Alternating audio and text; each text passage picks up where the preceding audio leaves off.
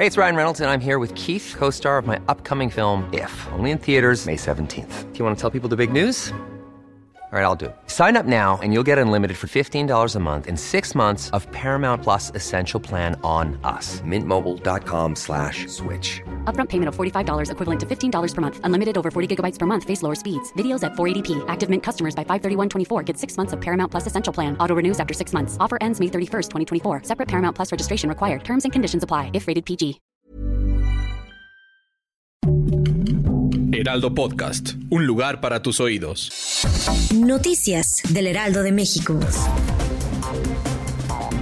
Autoridades locales y federales activaron una célula de búsqueda para José N. alias El Chueco por el delito de homicidio calificado ocurrido en Cerocahui, Chihuahua. Se trata del presunto responsable de los asesinatos de dos sacerdotes y un guía de turistas, así como el secuestro de cuatro personas.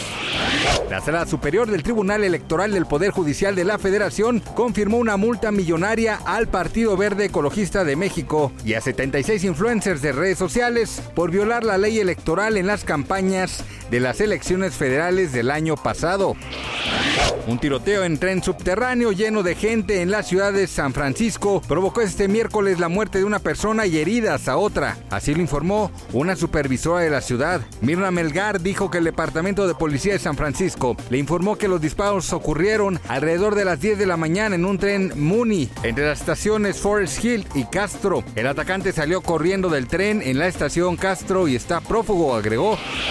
Andrea Escalona, famosa conductora del programa Hoy, está embarazada. Fue durante la emisión matutina en donde la hija de Magda Rodríguez dio a conocer la noticia entre lágrimas, asegurando que su mamá desde el cielo le envió esta bendición.